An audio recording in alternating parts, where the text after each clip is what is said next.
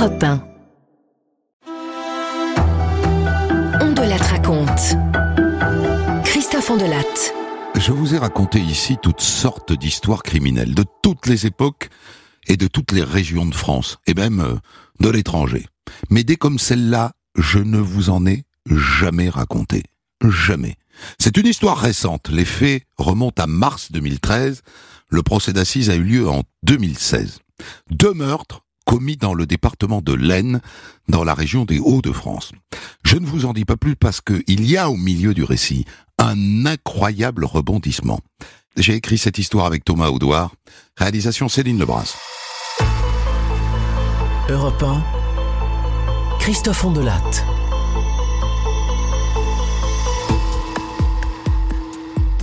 Voilà comment commence cette histoire absolument unique. Le crime presque parfait. Dans un petit village de la région de Compiègne, Caumont, 550 habitants.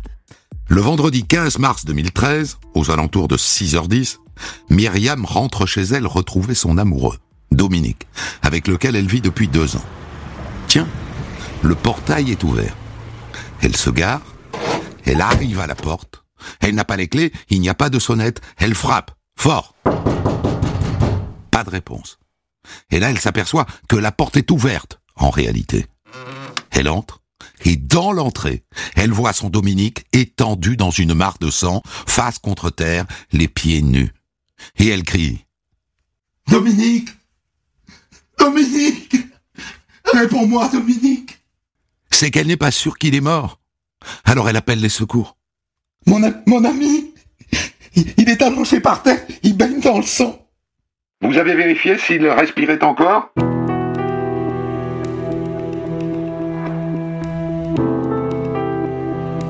Non, elle ne l'a pas fait, mais elle ne peut pas le faire. Tout se sent. Elle ne s'en sent pas capable. Les pompiers arrivent et il est mort. Dominique Laplace avait 45 ans. Et Myriam prévient tout de suite les deux sœurs aînées de Dominique. Il a été assassiné. Il est mort dans l'entrée. Il, il y a du sang partout. C'est c'est une horreur. Et les gendarmes arrivent et ils se penchent sur le corps. Ouais, ça ressemble à un coup de couteau, hein, au niveau du cœur. T'as vu là, sur les mains? Sur les mains du cadavre, il y a des coupures. Il s'est protégé, il s'est défendu avant de mourir. Il a lutté avec son assassin.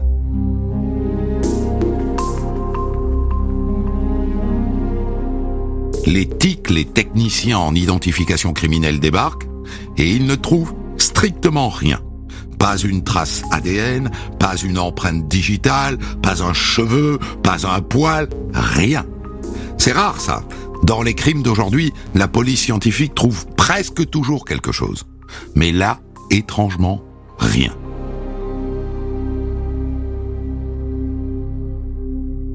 Donc on attend beaucoup de l'autopsie. D'après le médecin légiste, Dominique Laplace a reçu un coup de couteau en plein cœur. Un seul. Qui l'a tué d'un coup, en moins d'une minute. La plaie fait 4 cm de large sur 10 cm de profondeur. Et il pense que le meurtre a eu lieu entre 22h et 23h la veille, le jeudi soir, donc le 14 mars. Lui aussi relève les entailles sur les mains. Mais il a trouvé autre chose. Après sa mort, on s'est déchaîné sur ce cadavre. On l'a roué de coups sur la tête.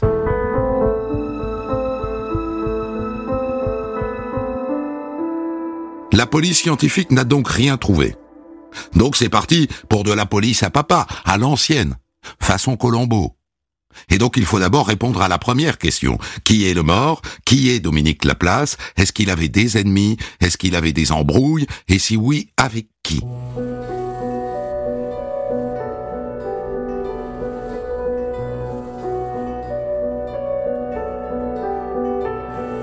Dominique Laplace avait 45 ans. Il était éducateur spécialisé depuis 18 ans. On interroge son entourage, ses collègues. Un brave type, sans problème, qui avait deux passions, la nature, la forêt et l'archéologie. Il avait d'ailleurs un détecteur de métaux, vous savez, une poêle à frire, avec lequel il cherchait des pièces anciennes. On en trouve dans la région.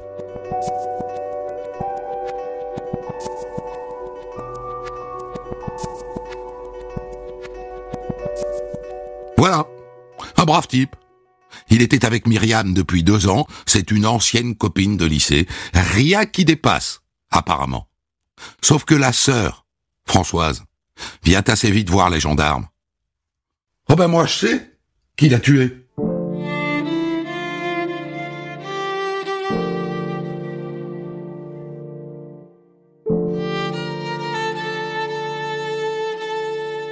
Françoise.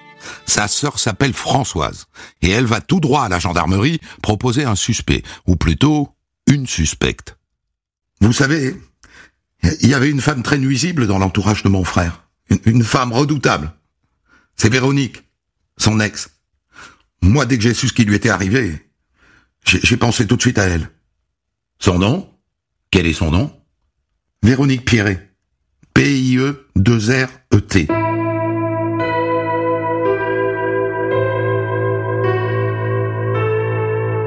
Et là, la sœur se met à raconter.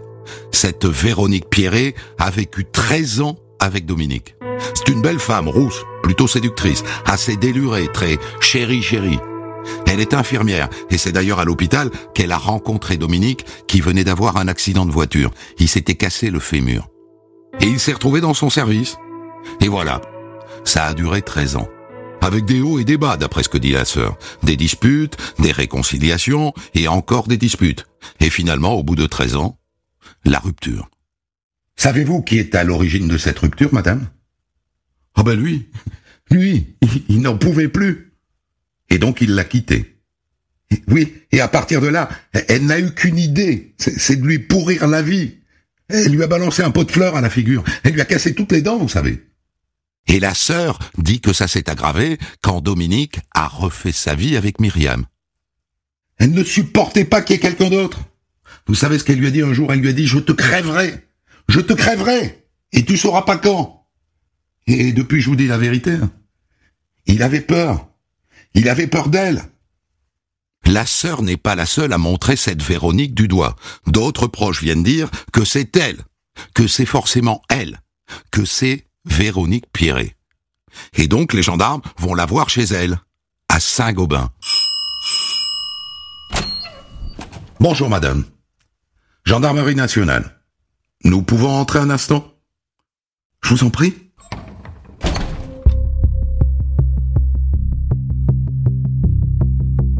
L'accueil est impeccable. Elle est courtoise, aimable, elle n'a pas l'air d'une femme sur ses gardes. C'est important, la première impression. Et puis elle marche avec des béquilles. On voit mal une femme aller commettre un meurtre clopin-clopant. Les gendarmes vont droit au but. Un certain nombre de personnes, madame, suggèrent que vous êtes mêlée à la mort de Dominique Laplace. Qu'est-ce que vous pouvez nous dire là-dessus? Ben rien. Que je suis sous le choc.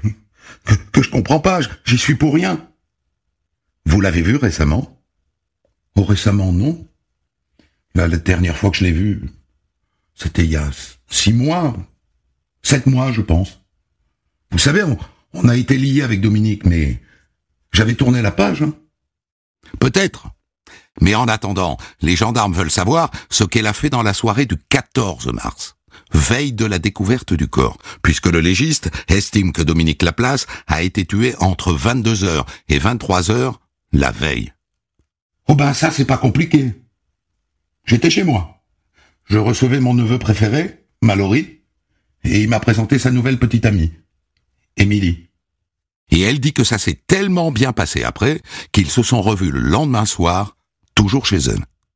On vérifie Le neveu Mallory et sa petite amie Émilie confirment. Ils ont bien mangé chez Tati Véronique, et le 14 et le 15 au soir. Elle a un alibi solide. Et si vous ajoutez à ça qu'elle a des béquilles et qu'elle est plutôt coopérante, les gendarmes se disent, ça n'est pas elle. Et à partir de là, l'enquête s'enlise. Aucune piste ne s'ouvre. C'est mal parti.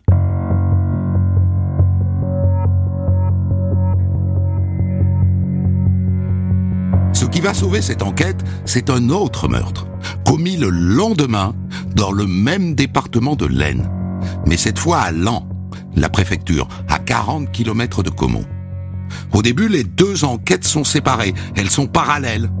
Mais je vous le dis tout de suite, quand les gendarmes vont s'apercevoir que ces deux meurtres ont un rapport, ils vont tomber sur une entreprise criminelle unique, hallucinante, d'une perversité redoutable.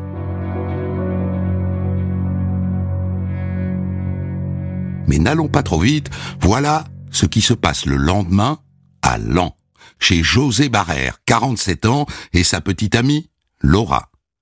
Vers une heure du matin, on frappe au volet de leur porte d'entrée. José Barrère ouvre la porte, mais pas le volet. Qui c'est? De l'autre côté, une femme lui répond. Bonsoir.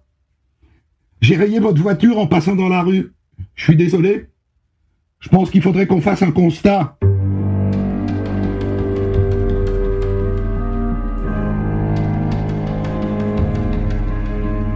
La petite amie raconte qu'à ce moment-là, José ouvre le volet, qu'il sort, elle, elle est devant la télé, elle se lève, elle va à la fenêtre et elle voit une voiture démarrer en trombe. À l'intérieur, elle distingue deux silhouettes. Et là, elle sort et elle trouve son José couché en travers. Il a pris une balle dans la tête, mais il respire encore. Elle appelle immédiatement les pompiers. José Barrère est donc transporté à l'hôpital d'Amiens. Et il est placé en soins intensifs. D'après les médecins, il est conscient, il comprend ce qu'on dit, mais il peut pas parler. Et les gendarmes débarquent donc à l'hôpital avec une ardoise et un feutre. Monsieur, est-ce que vous savez qui peut vous en vouloir? José Barrère est très diminué. Il a un mal fou à écrire. En tremblant, il écrit sur l'ardoise trois lettres. E, M, L.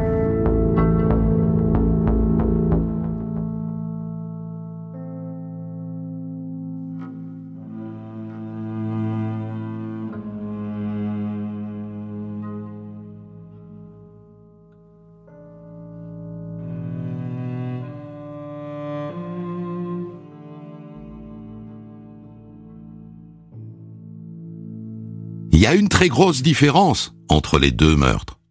Quand les gendarmes arrivent chez Dominique Laplace, il est mort.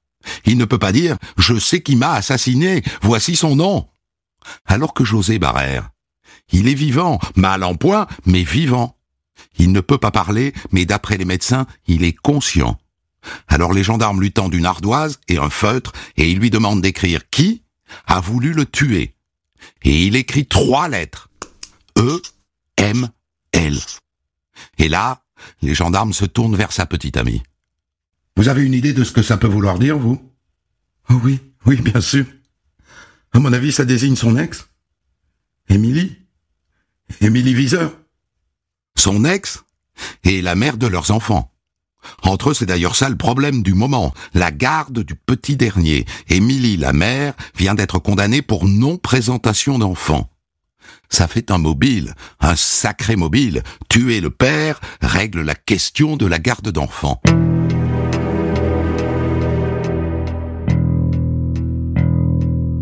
Ça la règle d'autant plus que José Barrère est mort.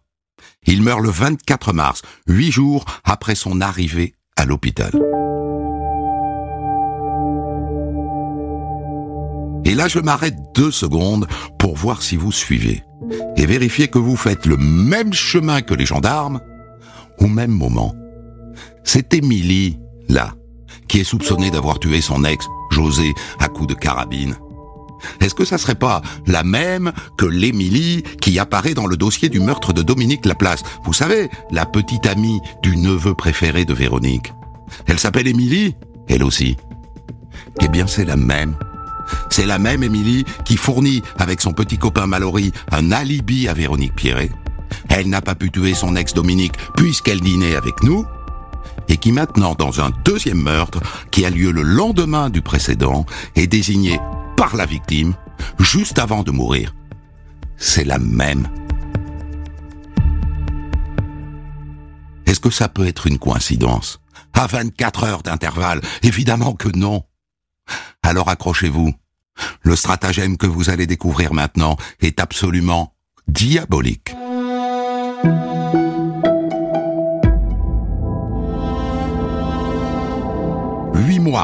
Après les deux assassinats, les gendarmes vont donc chercher Émilie Viseur et Véronique Pierret, chacune chez elle, et ils les placent toutes les deux, séparément, en garde à vue. Et ils voient tout de suite que Véronique Pierret est une coriace, alors qu'Émilie Viseur est plus fragile. C'est sur elle qu'ils mettent la pression. Et au bout de dix heures de garde à vue, la Miss se déballonne. J'ai quelque chose à vous dire. On vous écoute Je sais qui a tué José Barrère et Dominique Laplace. Dites-le alors. C'est Mallory. Il m'a avoué qu'il avait tué Dominique avec sa tante Véronique. Et il m'a dit aussi que c'était eux qui avaient tué José Barrère.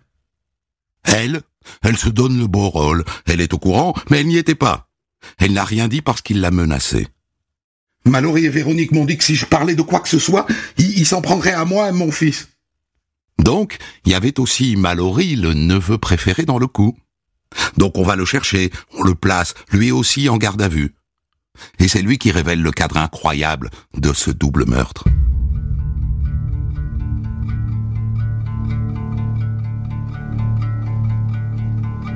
D'abord, c'est lui qui les a tués tous les deux. Et Dominique Laplace et José Barrère. Et voilà pourquoi. Il a été le bras armé d'un pacte noué entre les deux femmes, Émilie Viseur, sa petite amie, et Véronique Pierret, sa tati. D'après ce qu'il dit, c'est Émilie qui lance le bal. Un jour, elle dit Je n'en peux plus de José. Fais quelque chose. Débarrasse-moi de lui. Sa petite amie lui demande de la débarrasser de son ex. Lui, il n'en est pas capable, mais il va demander conseil à sa tati Véronique. Et elle, elle leur propose à tous les deux un donnant-donnant. Ok, Émilie. Si tu veux, je te donne un coup de main pour te débarrasser de ton mec. Mais en échange, vous, il faut que vous m'aidiez à faire disparaître mon ex, Dominique.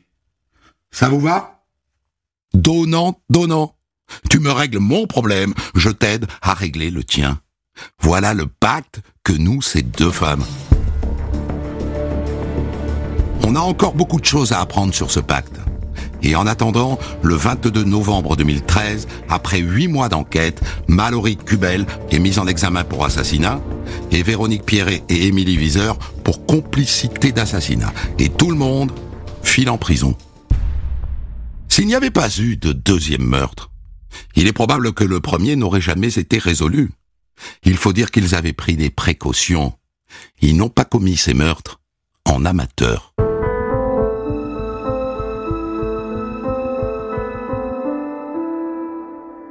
Et maintenant, pour juger des responsabilités des uns et des autres, de chacun des membres de ce trio, il faut comprendre ce qui s'est passé.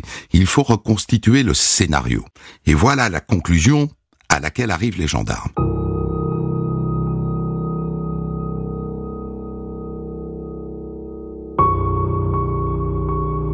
Demande de Véronique Pierret, il est décidé que Dominique Laplace doit être tué le premier et José Barrère le lendemain. La décision de tuer Dominique Laplace est prise le matin même. Véronique et Mallory y vont à deux, armés d'un couteau et d'une carabine. Et au dernier moment, Véronique sort un sac avec tout l'équipement nécessaire. Des perruques, pour ne pas être reconnue, des bonnets pour ne pas perdre de cheveux et donc ne pas laisser de traces ADN, et des gants pour ne pas laisser d'empreintes digitales. C'est pour ça qu'on ne trouve aucune trace dans la maison. Il s'était équipé. Tous les deux, Véronique et Mallory, prennent la direction de Caumont. Ils arrivent chez Dominique Laplace. Ils se garent en bas de sa rue. Véronique se planque près de la porte d'entrée. Et Mallory frappe à la porte. Dominique ouvre. Bonjour, monsieur. Je suis, en panne de voiture devant chez vous. Vous, vous pouvez me donner un coup de main Tout le monde le dit, Dominique est un brave type, toujours prêt à rendre service. Ils le savent. Ils se méfient pas. Et Mallory Cubel le poignarde en plein cœur et le tue sur le coup.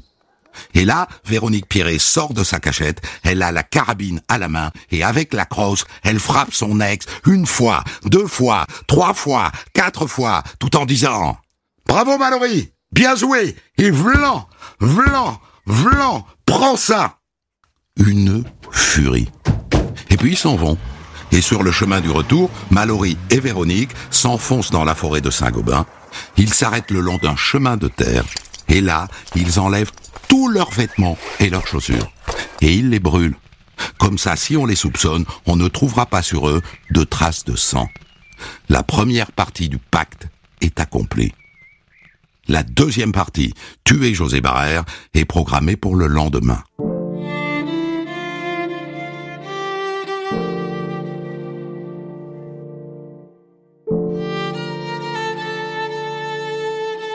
Le lendemain, le 15 mars au soir, Véronique Pierret passe chez Mallory. Et ensemble, ils se rendent à Lan. Ils se garent près de chez José Barrère, et cette fois, c'est Véronique qui va servir d'appât, puisque José ne la connaît pas. Elle frappe au volet de sa porte d'entrée. Qui c'est? Bonsoir. J'ai rayé votre voiture en passant dans la rue. Je suis désolé, je pense qu'il faudrait qu'on fasse un constat. José Barrère sort de chez lui. Véronique le conduit jusqu'à l'extérieur. Et Mallory Cubel est en planque, armé de la carabine, et il tire.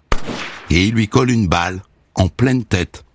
Et là, même scénario que la veille, ils repartent, la forêt, ils se déshabillent, et ils brûlent tous leurs vêtements.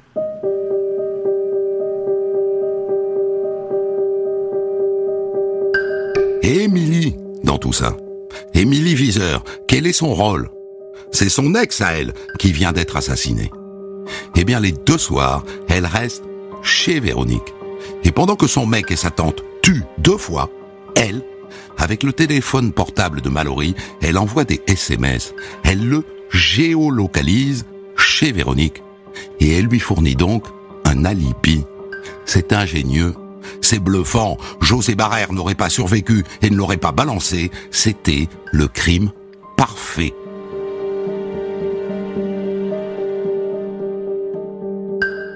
Et le mobile alors De ces trois-là? Véronique Pierret, c'est clair, elle ne supporte pas que Dominique ait refait sa vie, elle le liquide pour se venger. Émilie Viseur aussi, c'est clair. Elle est possessive, elle n'accepte pas que son ex José revendique la garde de son fils. Alors elle le liquide, enfin c'est son petit ami, Mallory qui le liquide.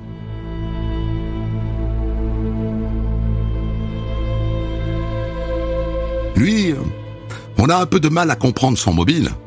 Il est le dindon de la farce, il n'a aucun intérêt personnel à tuer ces deux hommes, sauf pour être agréable à sa petite amie et à sa tante.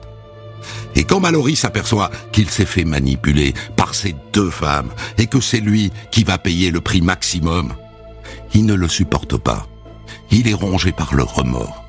Et au mois d'août 2014, ça fait dix mois qu'il est en prison. Il se pend dans sa cellule de la prison de Lan. Et il laisse une lettre. Je ne peux plus vivre avec ce que j'ai commis. Au procès, il n'y aura donc que les deux femmes dans le box.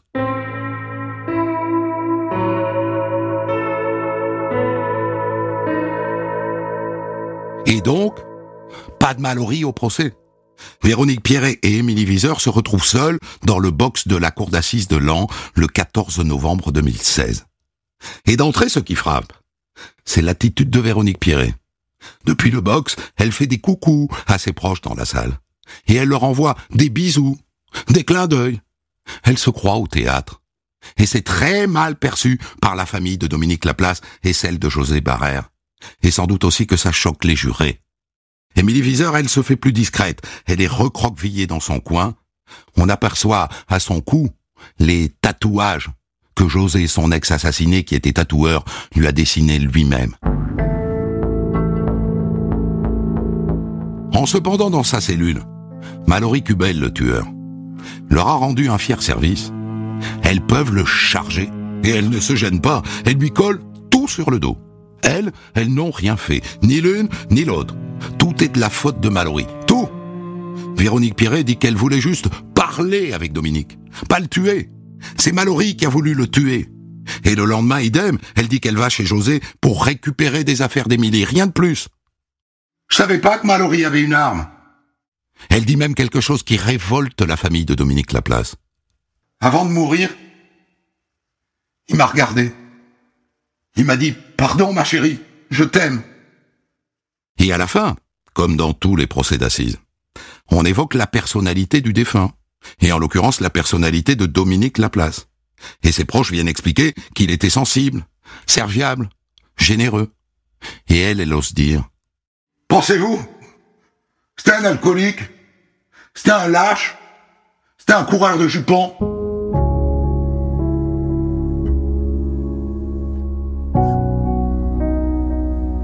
Parfaire le portrait de Véronique Piret, un collectionneur de monnaies anciennes de Toulouse est appelé à la barre. Je vous rappelle que Dominique Laplace passait son temps à battre la campagne avec son détecteur de métaux pour rechercher des pièces anciennes. Eh bien, trois jours après la mort de Dominique, Véronique prend contact avec ce numismate pour récupérer une bague d'une valeur de 3000 euros que Dominique avait exhumée. Vénal avec ça. Et pourtant, quand ses proches défilent à la barre, ils en font un portrait souriant. Véronique, c'est quelqu'un de très chaleureux, de très humaine, de, de, très souriante. Au point que la présidente de la cour d'assises doit remettre les pendules à l'heure. Elle a quand même été présente sur les lieux de deux meurtres en 24 heures.